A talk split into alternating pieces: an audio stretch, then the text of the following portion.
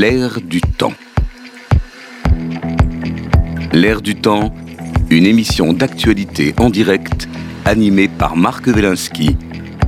Analyse de l'actu, décryptage, commentaires, débat en live avec nos chroniqueurs.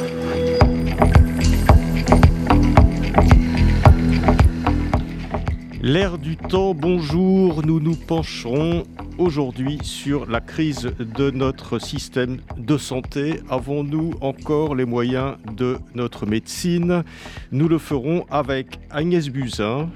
Bonjour. Bonjour. Bonjour Agnès Buzyn, euh, médecin, ex-ministre de la Santé, conseillère maîtresse à la Cour des comptes et qui fut diplomate à l'Organisation mondiale de la santé pendant deux ans. Alain Toledano, oncologue, radiothérapeute, directeur de la chaîne de la chaire euh, Santé intégrative au CNAM. Et vous êtes aussi l'auteur du livre L'art de soigner qui est paru en 2022. Et Laurent Capelletti, économiste, professeur au CNAM, éditorialiste, spécialiste des questions du travail et de la motivation au travail. C'est ça. Bonjour Marc.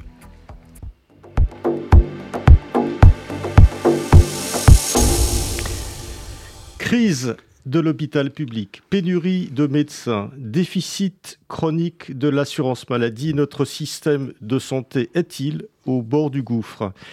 Les deux années de pandémie aiguë que nous avons connues ont jeté une lumière crue sur l'état de l'hôpital et sur les conditions de travail qui sont de plus en plus vécues comme inacceptables par leur personnel. Cet hiver, les services ont été débordés par la triple épidémie de grippe, de bronchiolite et de coronavirus. La pédiatrie, notamment, s'est vue au bord de l'effondrement. Le problème de la crise des vocations médicales paraît également en phase aiguë. Avant-hier, le rejet par l'Assemblée nationale d'un amendement tendant à réguler l'installation des médecins dans les zones bien pourvues et à les inciter à s'établir dans les déserts médicaux, a acté les difficultés des pouvoirs publics à traiter cette question. Le déficit de la sécurité sociale reste élevé à 19,6 milliards d'euros en 2022, même si ce déficit tend à se résorber par rapport aux deux années antérieures. Avons-nous encore les moyens de notre système de santé? La France se situe pourtant dans le peloton de tête des pays de l'OCDE pour ce qui concerne les dépenses de santé en pourcentage du PIB, le produit intérieur brut. Ces dépenses sont de 12,4% du PIB dans notre pays, derrière les États-Unis 17,8% et juste derrière l'Allemagne 12,8%, mais devant l'Autriche 12,2%, le Canada 12,2%, euh, l'Italie euh, le Royaume-Uni 11,9%, la Suède 11,4%, le Portugal 11,2%, le Danemark 10,1% et l'Italie 9,5%. Donc est-ce uniquement une question de moyens? Qu'est-ce qui cloche vraiment dans notre système de santé sur cette question Agnès Buzyn? C'est un sujet euh, très compliqué et à la fois très simple parce que euh, il faut reprendre les problèmes historiquement. Euh, aucun système de santé au monde n'a anticipé les besoins de santé de la population mondiale. Nous avons en deux générations doublé le nombre d'habitants sur cette planète. Nous sommes passés de 4 à 8 milliards. Nous avons en deux générations augmenté la durée de vie moyenne des habitants de la planète d'environ 20 ans. Et c'est pas 20 ans entre 0 et 20 ans, mais c'est 20 ans entre 60 et 80 ans. C'est-à-dire 20 ans où on consomme des soins, où on est malade.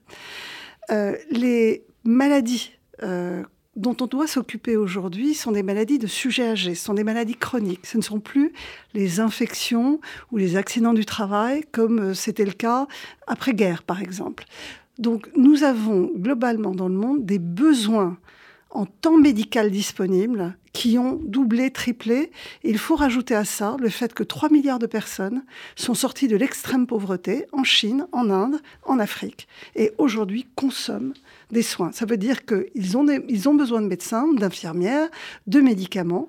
Et aucun pays au monde n'a doublé, triplé le nombre de soignants en formation. Donc aujourd'hui, l'Organisation mondiale de la santé estime qu'il manque autour de 18 millions de soignants dans le monde. Et il en manquera probablement encore plus dans les dix ans qui viennent. À cela s'ajoutent des problèmes spécifiques à la France. Mais ce que nous vivons est un problème mondial. Le problème mondial, c'est qu'en gros, il faut augmenter les dépenses de santé partout, dans tous les pays, parce que la population vieillit, parce qu'elle consomme des médicaments de plus en plus chers, et qu'elle a besoin euh, d'être soignée, et qu'à la fois, on ne peut pas indéfiniment augmenter la part du PIB alloué à la santé. Parce qu'un jour, euh, ça pourra atteindre 20% du PIB et à ce moment-là, on, mettra moins d'argent dans l'éducation ou dans l'armée ou dans d'autres secteurs. Donc, il y a un, équilibre à trouver entre ce que nous souhaitons allouer en termes de dépenses au système de santé et euh, la façon dont nous l'organisons. Donc, aujourd'hui, le problème n'est pas tant un problème de moyens financiers qu'un problème d'organisation. Et c'est là où la France a des spécificités. Alors, si vous me laissez encore une minute, les spécificités sont les suivantes. Notre système de santé a été pensé après-guerre. Il est trop hospitalo-centré, centré sur l'hôpital, et nous n'avons pas suffisamment pensé les maillages territoriaux. Nous avons des professionnels de santé qui travaillent de façon cloisonnée entre spécialistes et généralistes, entre médecins et paramédicaux. Nous avons très peu de coordination des soins et une très mauvaise vision territoriale. Donc ça, ce sont des spécificités françaises sur lesquelles des textes de loi ont apporté des réponses. Malheureusement, le texte de loi que j'ai fait passer en 2019 n'a pas eu le temps, en fait, euh, de se dérouler euh, les propositions, les mesures ne se sont pas déroulées car la crise du Covid est arrivée à ce moment-là et a aggravé les euh, difficultés sur lesquelles nous étions en train de travailler. Ces questions d'ailleurs de centralisation excessive, de, de, manque de souplesse sont apparus assez rapidement au début de la, crise du Covid. Oui, mais c'était déjà connu. Disons que ça les a mis en lumière. Si je dois ajouter une autre spécificité française, euh, c'est vraiment le numerus clausus qui a été mis en place dans les années 70 pour réguler le nombre de médecins qui s'installeraient en ville. Euh, c'était à la demande des syndicats médicaux qui trouvaient que leur part de marché euh, diminuait. Ça bien arrangé l'assurance maladie qui pensait qu'en ayant moins de médecins, il y aurait moins d'actes et donc moins de dépenses. À la fin, nous payons aujourd'hui le fait que nous avons une génération entière de médecins qui est en train de partir à la retraite depuis les années 2015. Il y a vraiment ce qu'on appelle un effet falaise, c'est-à-dire une diminution brutale de dizaines de milliers de professionnels qui partent. Et pendant les 30 ans qui viennent de s'écouler, nous n'avons pas formé de médecins pour les compenser. Donc nous sommes vraiment dans un creux de vague qui va durer une dizaine d'années, le temps que nous puissions former des médecins à nouveau. Donc ça, c'est une spécificité française pour lequel le seul, la seule réponse, c'est une meilleure répartition des tâches entre tous les professionnels existants et une meilleure coordination des soins sur le territoire. Alain Toledano, est-ce que vous voulez réagir à cette vision un peu, un peu générale, à la fois française et, internationale? Ben, On est content d'avoir Madame la Ministre euh, pour le faire. Non, c'est vrai que je pense qu'il y a aussi une histoire euh, philosophique et culturelle, et on va commencer euh, par les quelques chiffres qu'on aime bien rappeler. Aujourd'hui, on a un milliard de consultations médicales chaque année en France, et la moitié d'entre elles, c'est pour gérer des symptômes de maladies chroniques. Et ce qu'on fait en général, nous les médecins, c'est qu'on coupe la parole aux patients au bout de 23 secondes en moyenne. Et dans 90% des cas, on prescrit des médicaments. Contre 40% chez nos voisins aux Pays-Bas, ils meurent pas plus tôt. Et nous, on jette une boîte sur deux à la poubelle. Donc on jette 7 milliards d'euros par an à la poubelle. Ça aussi, c'est une spécificité française? Oui, c'est une spécificité française. Alors maintenant, on a de la chance d'avoir un système euh, solidaire et accessible, et il faut qu'on dise merci à la France et qu'on cherche à améliorer notre système. L'idée, c'est qu'on on a de la chance d'avoir plus de 3000 hôpitaux, 223 000 médecins, 1 million d'infirmières et d'aides-soignantes, dont 40% veulent changer de métier par crise de sens. Mais malgré tout, le système nourrit le mécontentement des usagers, euh, la frustration des soignants, on peut le dire. Et il est marqué par des tensions financières, des rigidités d'organisation. Et tout le sujet aujourd'hui, c'est de passer d'une médecine centrée sur la maladie à une médecine centrée sur l'individu et son projet de vie. Quand bien même on aurait la capacité à allouer des ressources financières supplémentaires. L'idée, c'est beaucoup plus s'occuper des gens euh, qu'uniquement de leur maladie, parce que la santé, ce n'est pas que l'absence de maladie, la santé, ce n'est pas que le silence des organes, on doit considérer la santé psychologique, la santé émotionnelle, la santé sexuelle, la santé sociale, la santé environnementale, et intégrer toutes ces différentes dimensions de la santé. C'est ce que vous appelez la santé intégrative? Oui, on a, vous savez, on est un des pays au monde où il y a le plus de spécialistes, de spécialités médicales. On, est, on a 55 spécialités, je crois, si Madame la Ministre a le chiffre. Et, en fait, il y a des voisins qui sont à 17, et ils meurent pas plus tôt non plus. Ils ont le et même en corps, fait, près. ouais, c'est acquis à la- à l'identité la, plus experte, euh, et on travaille en silo. Et on a vraiment besoin de fédérer, de rassembler, de faire la synthèse.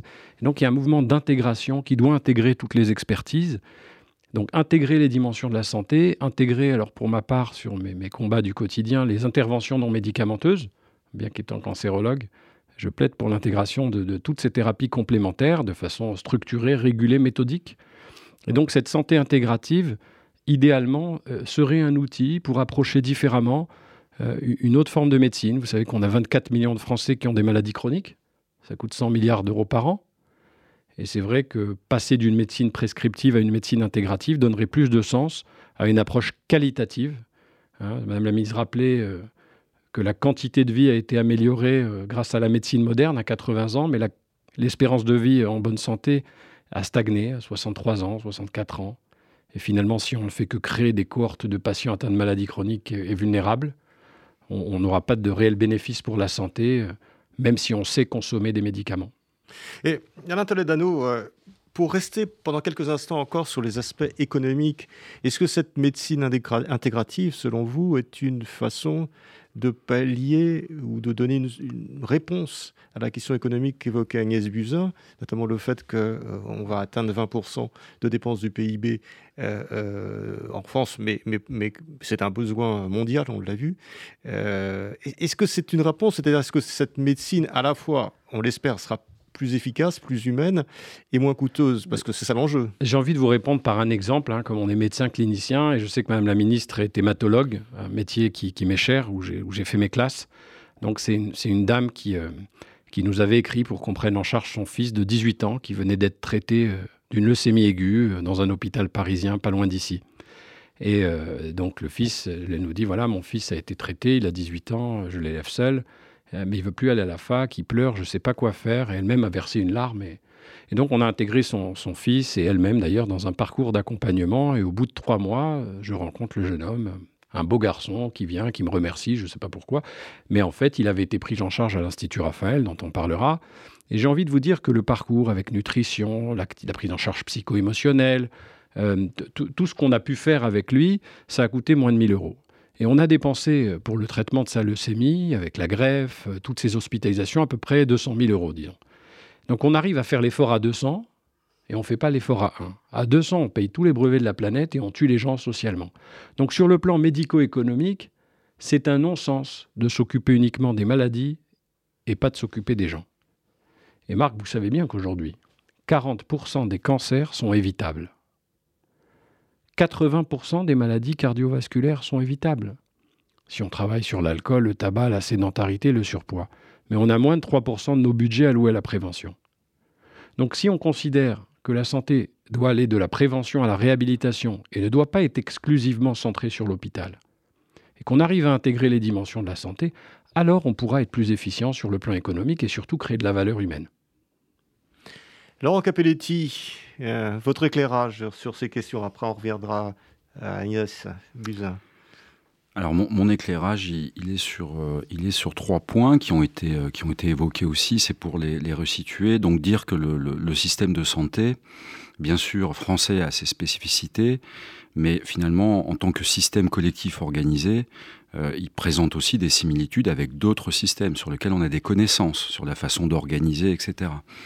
Et la première chose que je voudrais dire, conseiller, à, je suis très, très, très honoré d'être avec des praticiens, euh, parce que on, a besoin d'avoir donc ces, visions de, terrain euh, pour, pour discuter, c'est que euh, ces connaissances en fait sur l'organisation de, de- systèmes, qu'ils soient de santé ou éducatifs, montrent deux choses. Effectivement, en termes d'organisation, il y a des, des- des progrès à faire. Alors, on dit le système cloche.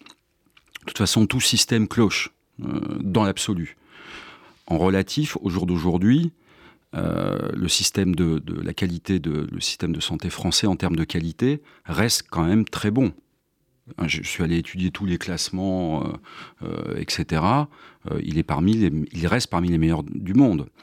En termes de coûts visibles, je parle de ceux qui sont enregistrant les budgets, finalement, oui, moins 20 milliards de déficit, mais pareil, relativement à d'autres systèmes, c'est loin d'être catastrophique. En revanche, effectivement, quand on se projette vers l'avenir, compte tenu de l'évolution croissante de la demande de soins et compte tenu euh, des déficits en quantité de soignants, ça pourrait clocher euh, beaucoup et il faut s'en occuper dès à présent. Voilà. Alors comment? D'une part, effectivement, ça a été dit, on est sur un système de soins français qui est, en langage économique, qui reste très taylorien, c'est-à-dire organisé en silos, chacun dans sa spécialité. Il y a un manque d'horizontalité, qu'on soit dans le système, puisqu'en fait le système de, soins français, il présente aussi l'autre particularité d'être euh, finalement organisé en deux parties. Il y a une partie profession libérale, exercice de la, de la santé en cabinet, qui a ses particularités. Et puis il y a la partie donc organisation, euh, travail dans une organisation, hôpital, clinique. Dans les deux cas, qu'on soit de toute façon sur la médecine libérale en cabinet ou euh, en hôpital en organisation, il n'y a pas suffisamment d'horizontalité, pas suffisamment de travail en réseau au niveau des médecins euh, libéraux, même si des progrès ont été faits, pas suffisamment effectivement de coopération, de délégation, de, travail plus euh, systémique dans les hôpitaux et également les, cliniques. Ça, c'est le premier point. Le deuxième point, ça a été euh, évoqué par euh, à la fois Agnès Buzyn et Alain Toledano. Attention, le, réflexe, c'est au plan économique de vouloir réduire les coûts visibles. Donc, et, ça conduit à quoi? Eh ben On dit, bah alors, s'il y a moins de médecins, c'est mieux, en fait. Voyez Finalement, s'il y a moins d'actes, au plan économique, c'est mieux. Ça moins. Mais ça entraîne des effets boomerang en termes de coûts cachés. C'est-à-dire que moins bien soignés, du coup ça. Exactement, un médecin qui disparaît euh, sur un territoire, euh, ça entraîne des coûts cachés parce que les gens continuent d'être malades. Et ils font comment alors? Bah Donc ils se déplacent, euh, ils, sont plus malades, etc. Bon bref, donc c'est travailler sur les coûts cachés. Exemple de coûts cachés, effectivement, le fait qu'en France, au niveau de, des médicaments, il y a un énorme, d'énormes pertes cachés, pas valorisés, hein, qui existent, comparés à des pays qui ont un système de santé aussi performant que le nôtre, voire plus. Vous avez, vous avez cité les Pays-Bas, la Suisse, euh, etc. Donc ça, c'est le, le premier point euh, au, niveau organisationnel. Et puis le deuxième point, j'en finirai là et puis on, reviendra sur le sujet, tout ce que nous, nous, disent nos, deux intervenants ce matin, c'est donc on va avoir besoin de travailler, il faut travailler différemment, et on a quand même un besoin de quantité de soignants qui reste très très fort. Je lisais les chiffres en fait du nombre de diplômés en France, médecins par, pour 100 000 habitants. En fait, on n'est on on pas bien. C'est-à-dire on a 10 diplômés pour 100 000 habitants. C'est deux fois plus au Danemark, en Norvège, on est à peu près au niveau de la Turquie. Mais est-ce que c'est encore le, résultat du numerus clausus Ou est-ce que c'est parce qu'on a parlé de crise pour moi, Pour moi, justement, j'en viens à mon point.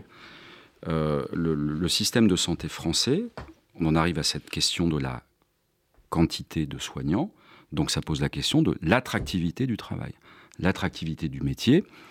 Ça console pas de dire que sur ce point-là, euh, le système de santé français présente les mêmes défauts plein d'autres systèmes euh, en France euh, concernant l'éducation, on a du on n'arrive plus à recruter, euh, des services, enfin plein d'autres choses. Donc il y a une question d'attractivité du métier, de fidélisation, de faire que les médecins, notamment les jeunes, aient envie de suivre ces études. Je souhaiterais qu'on parle des études de médecine qui restent, ça reste un repoussoir pour beaucoup qui auront envie de faire médecine, mais c'est mais, mais c'est des études terribles difficile d'ailleurs, où le taux de, dépression est le, plus élevé, euh, qui reste très encyclopédique, très peu, entre guillemets, vivante, créative. Alors, il y, a des bons côtés, il faut pas, euh, bien entendu, mais ça reste des études à rénover pour attirer. Et ensuite, attirer sur les métiers du soin. Et là, j'en parlerai tout à l'heure sur les, critères d'attractivité. Je, je, redonne la parole à, Agnès Buzyn, mais est-ce que ça aussi, c'est une spécificité française ou est-ce que c'est un peu partout que, que, ces études finalement ont un côté académique plus adapté à, à ce qu'on vit et notamment euh, au, progrès nécessaire de la, médecine intégrative dont parlait Alain Toledano. Sur ce plan-là, on présente une, la spécificité liée, on est comparable aux pays qui ont de toute façon nos, pyramides des âges euh, telles qu'elles existent, c'est-à-dire que euh, bah, de moins en moins d'enfants, de plus en plus de personnes âgées, donc quantitativement, dans plein de, métiers, à partir du moment où en plus on a, il faut s'en réjouir, Hein, mais un taux de chômage qui se réduit, ben, on assiste en fait à des, pénuries de, talents un peu partout. Donc là, de ce point de vue-là, on va dire qu'on est comparable euh, à nos pays comparables européens euh, ou états-uniens. Mais après, la particularité, la difficulté euh, d'attractivité des études de médecine, les difficultés particulières euh, qui touche l'organisation du système euh, hospitalier français et la difficulté, parce que franchement, pour être, pour être un, médecin, ça dans un cabinet dans une zone rurale, semi-rurale, il euh, faut, avoir une foi. C'est très difficile. Oui, en termes de conditions de travail. C'était le cas aussi au 19e siècle, c'était le cas il y a 40 ans. Oui, mais les besoins, l'esprit humain a changé, a évolué. Donc il faut aussi rénover dans un travail en fait en partenariat, de discussion avec les, les, professionnels euh, et l'État. Il faudrait, et c'est pour ça que ça rejoint l'organisation en fait. C'est-à-dire que oui, vous avez raison. Il y a un siècle, effectivement, surtout qu'il y a un siècle en fait, euh, les femmes ne travaillant pas. Quand j'étais médecin, ma femme, ma famille me suivaient euh, en tant que médecin de campagne. Euh, donc j'avais déjà une... Et puis, il y avait une organisation sociale, etc., qui faisait... Mais l'évolution en fait des, besoins, des, contacts humains, des besoins de loisirs, des besoins, etc., font que au jour d'aujourd'hui, mais ça touche plein de métiers, ce que je suis en train de dire. Hein. Euh, au jour d'aujourd'hui, en fait, c'est beaucoup moins attractif, d'où la difficulté d'ailleurs d'attirer effectivement que, et la difficulté que pose ce maillage territorial. Agnès Buzyn. J'ai beaucoup de choses à dire. Je, voudrais. Allez-y. je, vais, je vais rebondir euh, d'abord sur ce que disait euh, Alain Toledano en insistant sur la médecine intégrative. En réalité, euh, si moi un point me tient à cœur, c'est celui de la prévention. On est encore un pas en amont de la médecine intégrative qui est déjà s'occuper de patients qui ont potentiellement des pathologies et de s'occuper de la personne dans sa globalité. Aujourd'hui, si on veut résoudre la crise du système de santé, il faut qu'il y ait une, prise de conscience de tous les citoyens qu'ils sont aussi en partie responsables de leur état de santé. Et que euh, la médecine arrive à un stade tardif en réalité. Tout se joue très tôt dès le plus jeune âge sur euh, évidemment les addictions, tabac, sur la consommation d'alcool, même si elle n'est pas addictive en quantité, sur euh, la sédentarité, sur l'alimentation.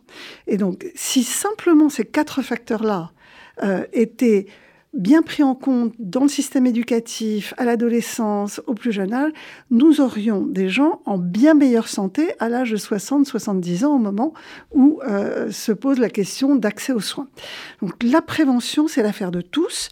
Euh, Alain Toledano disait on ne dépense que 3% dans la prévention. C'est beaucoup plus compliqué que ça. On dépense beaucoup plus en fait, mais parce que la prévention n'est pas une politique du ministère de la Santé. En réalité, ça ne peut pas l'être. Euh, le ministère de la Santé n'a pas les moyens d'agir en prévention dans les écoles, euh, dans la santé au travail, euh, sur la façon dont on se transporte entre la voiture, le vélo, etc. Ce sont, des, ce sont des politiques interministérielles, ce sont des politiques de la ville, des départements, des politiques scolaires, des politiques universitaires. En fait, la prévention, c'est la responsabilité de tous et de chacun. Et ça, si on ne le comprend pas, nous allons vers des très, très, très grosses difficultés avec le vieillissement de la population et la diminution du nombre de soignants qui va continuer dans les années qui viennent, même si on ouvre les écoles, même si on en forme plus, il y aura tellement de départs à la retraite que les 10-15 ans qui viennent vont être très difficiles. Donc ça, c'est le premier point.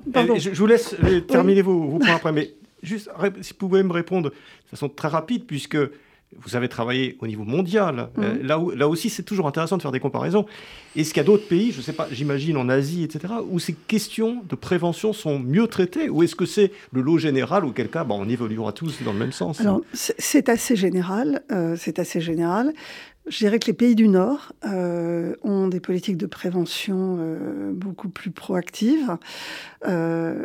Euh, Alain Toledano disait tout à l'heure, l'espérance de vie en bonne santé est mauvaise en France. Alors déjà, c'est un, c'est un marqueur, c'est un indicateur très mauvais. En réalité, autant on peut avoir des résultats fiables sur la durée de vie. On sait quand les gens sont morts et vivants. Sur la qualité, sur la durée de vie en bonne santé, ce sont en fait des enquêtes au téléphone. Et quand vous demandez aux Français en général s'ils sont heureux, ils sont malheureux. Si vous leur demandez s'ils sont en bonne santé, ils vous disent non. Nous sommes un peuple de pessimistes et donc ces enquêtes, quand vous les comparez aux pays du Nord où les gens sont optimistes et heureux, en réalité, créent des différences liées à notre culture, à notre façon d'aborder le plaisir, le bonheur. Et euh, voilà. Et, donc ça, je me méfie beaucoup de ces enquêtes. Elles n'ont pas de validité scientifique. Euh, elles sont vraiment euh, très peu robustes. Donc je ne sais pas à quel point nous sommes en plus mauvaise santé que nos voisins. En termes de consommation de médicaments, ça c'est culturel. On a un problème en France, on n'arrive pas à sortir de la consultation d'un médecin sans avoir des boîtes et des boîtes de médicaments. Nous en consommons, nous consommons deux ou quatre fois plus d'antibiotiques que certains de nos voisins européens. Euh, pour n'importe quelle angine, on prescrit du clamoxyle, on ne fait pas les tests pour savoir si c'est viral ou bactérien. Enfin, là, on a vraiment un problème culturel et il faut vraiment que chacun comprenne que la consommation euh, de médicaments, euh, ça n'est pas euh, quelque chose de souhaitable. il faut vraiment les réserver aux patients qui en ont vraiment besoin. Alors, après, une, fois ceci étant dit, je voulais rebondir sur ce qu'a dit euh, Laurent Capetetti euh, sur la, médecine. Il faut comprendre aujourd'hui, et quand je le dis, ça, souvent ça agace beaucoup d'élus locaux, notamment des maires, la médecine libérale, où nous aurons un médecin généraliste tout seul, dans son cabinet, dans sa commune, c'est fini. Ça ne correspond plus à aucun modèle dans aucun pays du monde. Aujourd'hui, la médecine, elle est coordonnée et elle est collective. On doit travailler avec des infirmières de mm. pratique avancée, avec des kinés, avec des coordonnateurs de parcours de soins, avec et donc ce sont les nouveaux modèles aujourd'hui d'organisation, ce sont les maisons de santé pluriprofessionnelles ou les centres de santé où plusieurs professionnels s'occupent d'un malade. Et c'est là où euh, ce modèle a un intérêt dans la médecine intégrative parce que les médecins sont débordés, ils n'ont pas le temps de cette euh, réflexion sur le, euh, les aspects sociaux, mm. sur les aspects psychologiques. Ils sont débordés. Or, quand vous avez des infirmières de pratique avancée qui s'occupent de malades chroniques, qui vont voir des patients atteints d'insuffisance cardiaque chez eux, etc., elles ont plus de temps à allouer à la parole et à cette prise en compte. Donc, la coordination et des professionnels variés dans un parcours, y compris les pharmaciens, qui sont vraiment des, relais de proximité absolument remarquables, eh bien, ça permet aussi une prise en charge beaucoup plus intégrée de l'ensemble des paramètres utiles à notre santé au sens de l'Organisation mondiale de la santé, c'est-à-dire santé psychique, santé sociale et santé, évidemment, euh, médicalement parlant. Alain Toledano, vous, voulez prolonger euh, bah, J'ai une question à vous poser, mais allez-y. Ouais, non, mais je m'inscris totalement en accord avec euh, ce qui a été dit, évidemment. C'est l'occasion, comme mon collègue Laurent Capelletti au, Conservatoire national des arts et métiers, il faut un peu euh, plaider pour, pour sa boîte, on ouvre un diplôme universitaire de coordonnateur parcours santé. Parce qu'en fait, aujourd'hui, on a besoin de plusieurs acteurs, de construire avec les patients, de co-construire des parcours. Donc une médecine qui ne va pas être uniquement à l'acte, qui va pas être uniquement euh, focalisé sur la quantité, mais sur la qualité et le parcours de vie du patient. Et co-construire des parcours orientés vers toutes ces dimensions, nutritionnelles, psycho-émotionnelles, le bien-être, le retour à l'emploi. Parce que les patients, ce qu'ils veulent, tous ces patients atteints de maladies chroniques, ce qu'ils veulent, c'est être guéris. Et le médecin euh, va pas avoir forcément de temps à louer, effectivement, mais ne peut pas décréter la guérison d'un patient. Parce que comme le dit l'OMS, la guérison, c'est un état de retour complet à un bien-être physique, mental et social. Mais ce n'est pas votre médecin qui va vous dire est-ce que vous êtes bien socialement avec vos amis ou au travail? Donc il y a des, transitions entre le moment où on est malade et le moment où on l'est plus. Et pour se sentir guéri, il faut un accompagnement. Et cet accompagnement va nécessiter du temps. Il faut allouer du temps au patient. Il ne faut pas uniquement le soin, il faut du prendre soin. Il ne faut pas uniquement euh, que nous, médecins et, soignants, exercions nos responsabilités, hein, nos devoirs juridiques, mais il faut qu'on s'engage dans une autre, manière d'appréhender l'autre. Vous savez, mon, maître Emmanuel Lévinas, c'est l'éthique d'autrui. On a un devoir vis-à-vis de l'autre fragile. Ça veut dire qu'il va falloir qu'on travaille sur les attentions particulières, la disponibilité affective, la responsabilité relationnelle, ce qu'on appelle aujourd'hui l'éthique du care. Donc la première transformation, elle est culturelle, elle est philosophique, elle est éthique.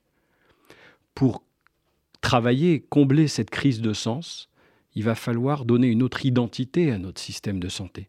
Pas qu'une identité de consommation comme on l'a dans l'économie de marché. Il va falloir penser de la prévention à la réhabilitation, mais travailler sur une culture du prendre soin, sur une éthique du care, en remettant le patient au centre, quels que soient les actes techniques. Et enfin, je dirais, on n'a pas besoin forcément d'avoir fait 12 ans d'études pour être en capacité d'écoute, pour créer du lien, pour respecter des silences, pour reformuler, euh, pour transmettre des outils qui vont permettre à chaque patient de mobiliser ses ressources. Donc le médecin seul, effectivement, comme disait Madame la ministre, c'est fini. Il faut des équipes qui travaillent ensemble. Et c'est pas du pluridisciplinaire, c'est du transdisciplinaire, que chacun comprenne qu'il y a des synergies qui s'opèrent lorsqu'on travaille avec des autres autour d'un même patient. Mais Alain Toledano, il y a une question quand même, c'est qu'on a, on a l'impression qu'on revient à un autre état d'esprit de la médecine qui existait dans les médecines du Moyen Âge, voire de l'Antiquité, etc., parce que, où on provenait la personne euh, dans son ensemble. Donc Comment on en est arrivé là? Comment on en est arrivé à disséquer en 55 spécialités et à passer 23 secondes euh, avec, avec euh, chaque... On comprend bien pourquoi les gens sortent avec des médicaments. Parce que s'ils sont restés 23 secondes, c'est bien qu'ils aient eu l'impression de sortir avec quelque chose. S'ils avaient passé trois quarts d'heure avec leur praticien, peut-être qu'ils auraient eu moins besoin de sortir avec des médicaments. Pourquoi est-ce pourquoi on, on, a oublié tout ça? Ah bah, D'abord, quand on rentre en fac de médecine, on nous dit deux choses. La médecine a deux ennemis la superstition et l'héritage des anciens. Autrement dit, la religion et la tradition. Alors on nous dit pour qu'on dit ça pour qu'on fasse la différence entre croire et savoir. C'est ce qu'on croit, ça nous motive, on peut bouger ciel et terre. Dire ça au mais on ne sait pas pourquoi on croit. Alors que quand on sait, on sait pourquoi on sait. Donc on a scientifisé la médecine pour se détacher des médecines astrales et, et autres. Maintenant, on l'a un peu déspiritualisé, on l'a un peu déshumanisé, mais les progrès scientifiques ont permis d'améliorer la quantité de vie. Alors effectivement, il faut qu'on se pose notre question. Est-ce que la médecine doit être préemptée par le progrès technique et technologique? Parce que qu'est-ce que c'est que la médecine, La médecine, c'est l'ensemble des connaissances scientifiques et des moyens de tous ordres qui sont mis en œuvre pour soulager, prévenir et traiter des maladies, des blessures et des infirmités. C'est-à-dire qu'avec des mots, on soigne et avec des mots, on tue. Donc apprendre à parler et apprendre à se taire, ça fait partie d'un projet de soin, sauf qu'on ne le formule pas. Si vous êtes en face d'un médecin si bon soit-il, vous avez pu attendre un an pour le voir, qui dispose d'une technique très particulière. Mais s'il ne vous regarde pas, il ne vous considère pas, si vous ne lui faites pas confiance, je ne suis pas certain que l'effet thérapeutique soit maximal. Donc il y a une appréhension culturelle et philosophique de la médecine centrée sur l'humain qu'il va falloir réinstaller. Mais évidemment, intégrer le progrès. Parce qu'on voit ici et là des croyances nouvelles, anti-progrès, anti-tout tout ce qu'on veut. On a besoin de cette médecine technique, mais on a besoin de l'intégrer dans un système centré patient, plus efficient, mieux pensé autour du parcours. Et donc la logique de transformation, ce n'est pas uniquement une logique financière. Euh, elle va passer par une autre éducation, par de la formation. C'est pour ça qu'on est investi euh, dans l'enseignement. Elle va passer par la recherche, par la fabrication des nouveaux savoirs, mais aussi par la reconnaissance d'autres qualités euh, d'autres professionnels. Il y a des professionnels qu'on regarde moins, je pense aux kinésithérapeutes, on travaille beaucoup avec Laurent Capelletti euh, sur une meilleure reconnaissance de ces professionnels qui, donnent, qui mettent du cœur à l'ouvrage et finalement qui sont valorisés à l'acte, alors que c'est des grands acteurs de la prise en charge des, maladies chroniques. Et on a besoin de fabriquer des savoirs, de donner d'autres responsabilités à des soignants qui ont fait beaucoup d'études. Et enfin, je dis un petit mot sur les ostéopathes qu'on ne reconnaît pas aussi à leur juste valeur. Alors bien sûr qu'il faut réguler toutes les professions, mais aujourd'hui vous pouvez rembourser cinq fois une IRM euh, chez quelqu'un qui a mal au dos, et la complémentaire remboursera les dépassements d'honoraires, mais une séance d'une heure avec un ostéopathe qui, qui travaille les postures à l'école du dos, ça, ça sort des radars. Donc il va falloir qu'on intègre dans nos systèmes des professionnels bien formés, organisés, qui travaillent autour du patient avec d'autres règles de financiarisation. Qui veut répondre Agnès, Laurent? Alors, euh, je vais peut-être répondre euh, euh, à ce que vous venez de dire.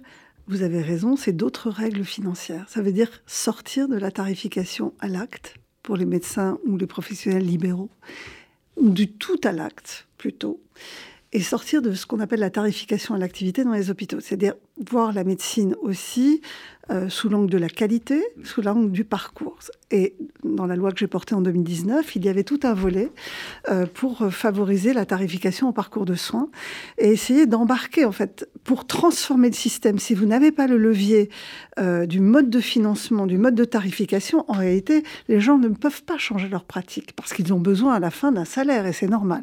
Donc, vous devez, dans une réforme du système de santé, avoir une réforme holistique, c'est ce que j'avais souhaité faire, qui passe par la formation, avec des professionnels qui viennent d'univers différents. On a un peu diversifié le mode d'entrée dans les, études de médecine, qui passe par l'organisation territoriale, qui passe par la tarification, qui passe par l'usage du numérique. On peut plus aujourd'hui se passer du numérique. Et donc, en fait, cette réforme, les outils sont là, euh, il faut l'accélérer maintenant, la mettre en œuvre. Euh, mais je suis totalement d'accord avec vous, euh, Monsieur Toledano. il faut des tarifications au parcours, il faut des tarifications à la qualité de ce parcours. Et ça, les patients peuvent aussi donner leur avis sur la façon dont ils ont été pris en charge.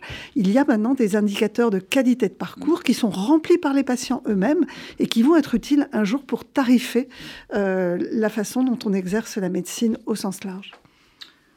Alors, euh, exactement. Donc, on est, on, est on est complètement en phase euh, avec, euh, avec Agnès Buzyn et Alain Toledano, c'est-à-dire que la problématique est donc de, de, passer d'une pratique finalement à, à, la fois dans les hôpitaux et à la fois donc dans les cabinets, d'une pratique plutôt en silo à une pratique beaucoup plus en équipe beaucoup plus en gardant de la verticalité parce qu'il euh, faut une direction à tout ça, mais avec beaucoup plus de transversalité, d'horizontalité.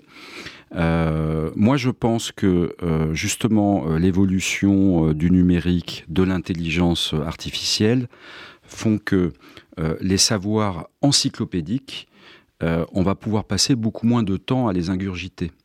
Donc, dans les études de médecine, parce que ce que, ce que dit Alain, écouter, savoir écouter, savoir se taire, ce que vous dites, savoir travailler avec euh, des infirmiers, des kinés, ça s'apprend. C'est pas inné. Travailler en équipe, le management, ce qui suppose de savoir négocier, ce qui suppose de savoir euh, d'avoir des bases en stratégie, en organisation, en psychologie, et eh bien justement, euh, ce temps gagné sur l'ingurgitation de savoir encyclopédique, les étudiants et, c'est intéressant parce qu'en plus, c'est vivant.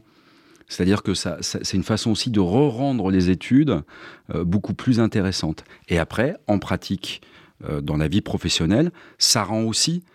C'est ça qui est intéressant, c'est-à-dire que cette évolution, en fait, elle améliore aussi le bien-être, le sens au travail euh, des soignants. Donc on est, gagnant sur les deux côtés. Maintenant, il faut la mettre en œuvre.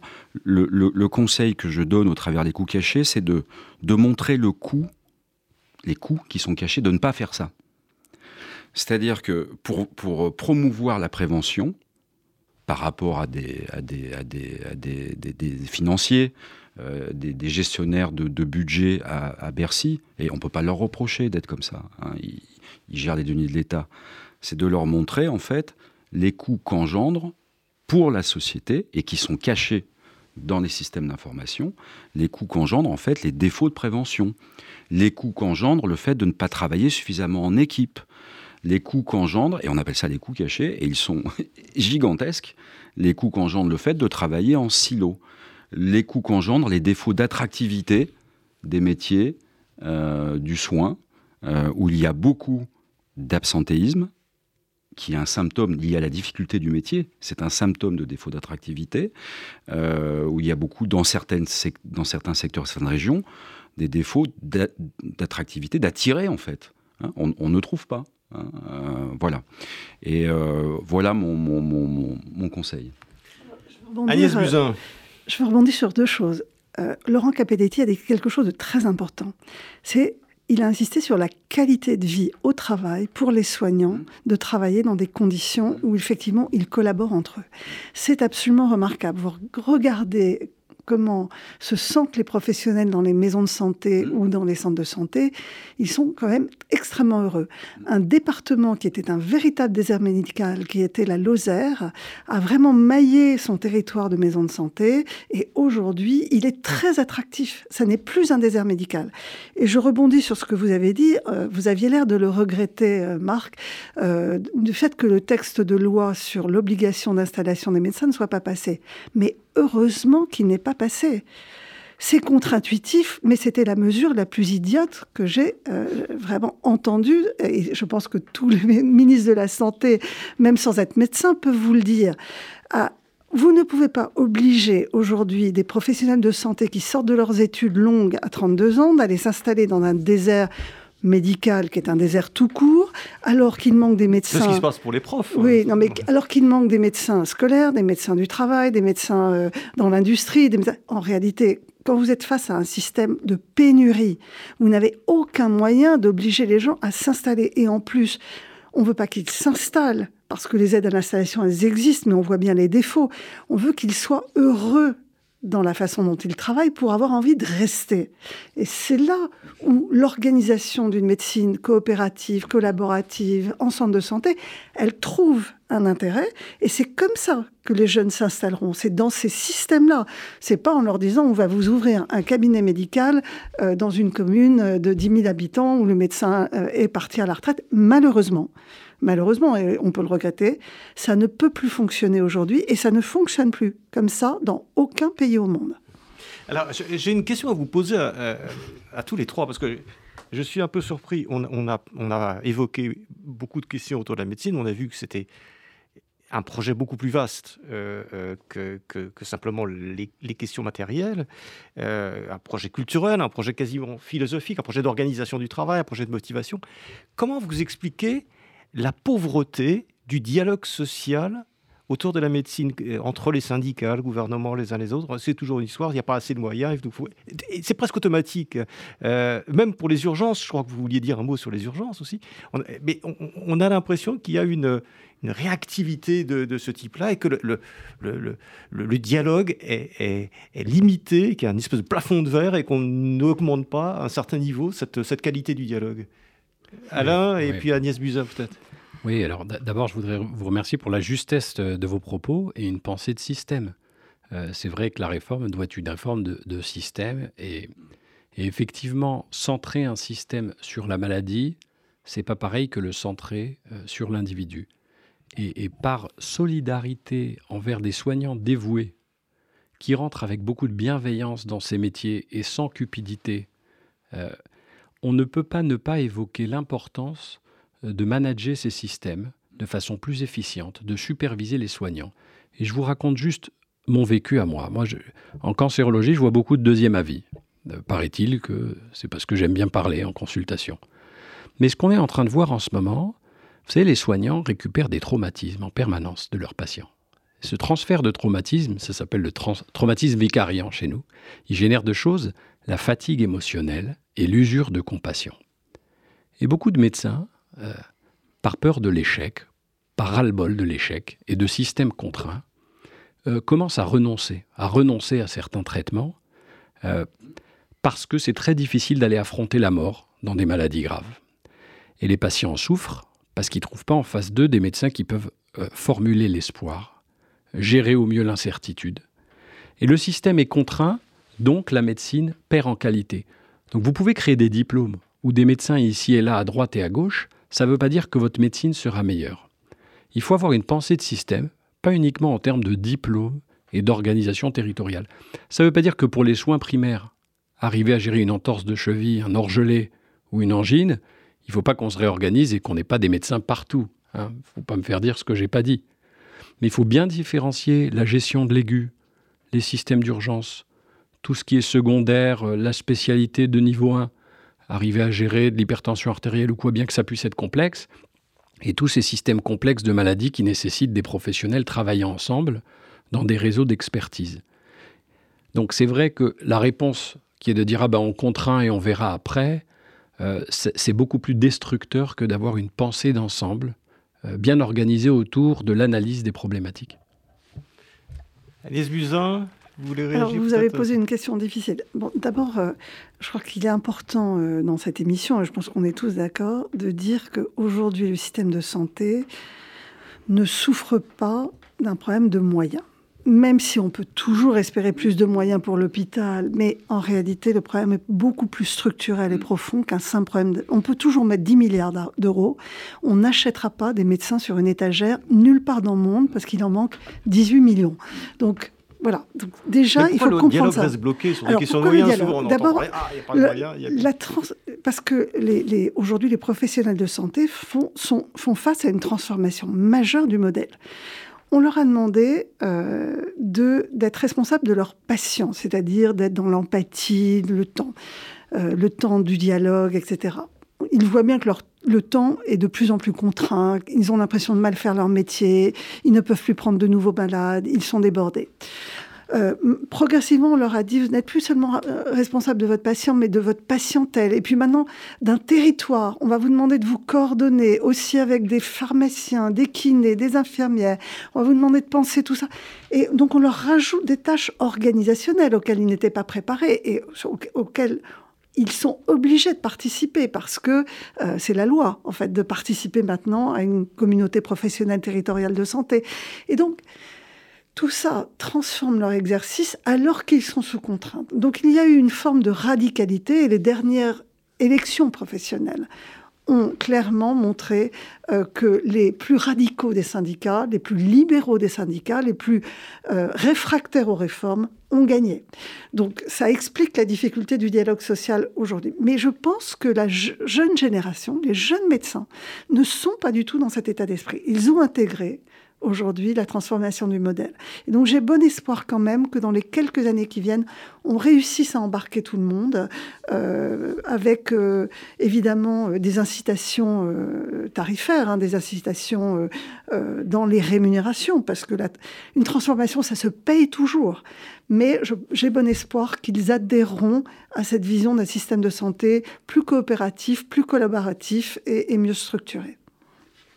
Laurent Capelletti.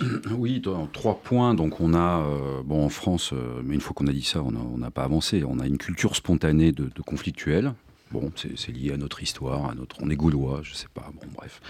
Mais il faut changer ça, c'est-à-dire qu'il faut, il faut absolument arrêter d'un côté la coercition, qui engendre de la désobéissance euh, cachée de toute façon par en, par en dessous, et de l'autre la radicalité de posture syndicale, etc. C'est la négociation, bien entendu, qu'il faut tout faire pour favoriser le dialogue, pour avancer. Ça, c'est le premier point. Le deuxième point, c'est euh, quand on parlait de euh, savoir travailler ensemble, avoir cette vision systémique, euh, savoir écouter, savoir, etc. et il faut que les, études de médecine intègrent ça. Les médecins, les soignants d'une façon générale aussi, hein, puisqu'ils vont devoir travailler, tous les soignants vont devoir travailler beaucoup plus ensemble, et ils l'ont déjà commencé. mais je parle, moi, de formation aussi vers tous ceux qui sont concernés par ce système. Euh, les, fonctionnaires, les directeurs, les cadres des agences nationales de santé doivent aussi être formés, comprendre ce que c'est que euh, le travail en équipe, les difficultés, les avantages, les inconvénients, les coûts visibles, les coûts cachés. Qu'est-ce que c'est? Vous voyez? Parce qu'on euh, on s'en sortira pas si, au niveau de la, structure finalement qui gouverne l'ensemble, les gens sont sur des connaissances et des formations rikiki, euh, comptable dans le mauvais sens du terme, euh, et non pas sur euh, une connaissance effectivement de ces principes d'organisation. Le dernier point, c'est on voit que tout est lié. Je, suis complètement Alain Toledano sur le, care, le, patient au centre du parcours, avec le, soignant. C'est-à-dire que on ne fera rien, on n'y arrivera pas si les soignants ne sont pas il n'y a pas un bien-être minimum il ne s'agit pas d'avoir un absolu minimum s'ils ne sont pas un minimum confortable dans ce qu'ils font. Voilà. Euh, donc c'est le care, j'allais dire, euh, euh, du patient et des soignants. Euh, Alain j'avais une question à vous poser. Pour on, va arriver à la fin de notre émission, mais justement sur vous parlez un petit peu de, votre institut, l'institut que vous présidez, l'institut Raphaël, qui développe cette, cette vision, pas uniquement dans l'oncologie, d'ailleurs dans l'ensemble de l'approche médicale. Oui, alors en fait, euh, on a vu qu'il y avait un décalage entre la demande des patients et l'offre, euh, même si on est techniquement au point. Et donc, on a décidé euh, de structurer l'Institut Raphaël, Raphaël qui est l'ange de la guérison. Donc dans un bâtiment à la porte de Champéret, on va faire cohabiter les acteurs médicaux et paramédicaux sophrologue, sexologue, nutritionniste, psychologue, euh, acupuncteur, 90 soignants de 40 disciplines. Et on offre gratuitement les parcours et les soins qu'on évalue. On va co-construire avec tous les patients des parcours d'accompagnement qui sont coordonnés par des coordinatrices de parcours, qui sont des espèces de tutrices de résilience, et donc vers ces dimensions de nutrition, activité physique, bien-être, émotion, retour à l'emploi. Et on a montré, euh, on a offert 65 000 soins en 4 ans et demi évalués à 3 800 nouveaux patients. Et on a montré qu'on diminuait le taux de dépression sans médicaments de 60%. On diminuait le taux d'isolement chez des gens pourtant bien entourés. On diminuait, les troubles du transit. On diminuait les troubles du sommeil. Vous savez que c'est, 30% dans la population générale, les troubles du sommeil. Chez nous, c'est 70%. On vient de le publier. Euh, les insomnies, les troubles d'endormissement, les réveils nocturnes. Alors quand vous avez une apnée du sommeil, ben, vous la pariez. Mais sinon, euh, à part donner des somnifères, Bon, bien sûr, éduquer les gens, la lumière bleue, l'addiction aux écrans. Mais on a des programmes de méditation, de mieux manger, de yoga, et on a diminué de 50% les troubles du sommeil. Donc toute l'idée aujourd'hui, c'est donner du temps, parce que le temps, c'est de la qualité. Mobiliser les ressources de chacun, et pour passer finalement de cette médecine centrée sur la maladie à une médecine centrée sur l'individu. Donc Raphaël, c'est un projet qui est fait sous la forme d'une entreprise sociale et solidaire, qui est gratuit pour les patients, mais qui a un coût et pour l'instant, on est euh, financé euh, en partie seulement euh, par des entreprises qui sont solidaires, des acteurs privés, du, mécénat, du fundraising. Mais on a bon espoir à terme qu'on puisse, en créant de la valeur, santé, puisse faire valoir ces parcours d'accompagnement dans les parcours de vie. Et, ce qu'on a l'impression aussi, c'est qu'en créant de la, qualité, eh ben on, fait de l'économie et, et c'est pas moi qui le dis, euh, les, bons instituts disent qu'en diminuant la mortalité évitable à 10 ans de près de 30%, la mortalité prématurée hein, chez les moins de 70 ans, eh bien c'est plus de 10% de PIB d'économie, c'est des centaines de milliards. Donc finalement, quand on dépense de l'argent en santé, un euro, c'est un gain de 2 à 4 euros à 10 ans. Si on le dépense, c'est pas un coût, c'est un investissement. Dépenser en santé pour la vie des gens, c'est un investissement pour la société, en plus de nous honorer, Hein, c'est le pays des droits de l'homme, le pays des Lumières.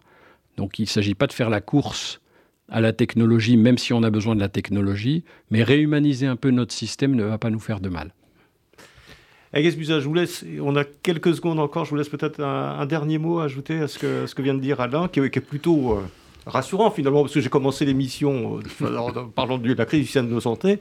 On a, euh, au cours de, la, de cette discussion, on a vu quand même qu'il y avait des perspectives qui était plutôt encourageante. Il y a beaucoup de solutions. Elles sont hmm. là, c'est des petites briques. Il n'y a aucune solution miracle. Il n'y a pas une solution. Et donc, euh, c'est ça qui est difficile à, faire comprendre aujourd'hui, parce que hmm. les Français attendent euh, qu'on leur transforme leur système, ils attendent euh, que les urgences fonctionnent. En réalité, tout ça va prendre du temps. ça nécessite une prise de conscience, évidemment des professionnels de santé, mais beaucoup d'entre eux ont déjà pris conscience de cette transformation, mmh. des élus locaux mmh. qui aujourd'hui n'ont pas compris le changement de modèle, des administrations, mais ça je crois, pour mmh. avoir écrit un texte de loi euh, sur cette transformation holistique avec eux, que quand même l'administration centrale de la santé l'a compris, euh, mais des citoyens. Des citoyens qui n'ont pas aussi aujourd'hui compris le changement de modèle et qui ont une vision assez consumériste de la santé, mmh. qui trouve que Doctolib, c'est formidable. Doctolib, c'est le contraire du modèle euh, de santé coopératif, de parcours de santé. On change de médecin parce qu'il y a un rendez-vous le lendemain et qu'on ne veut pas attendre.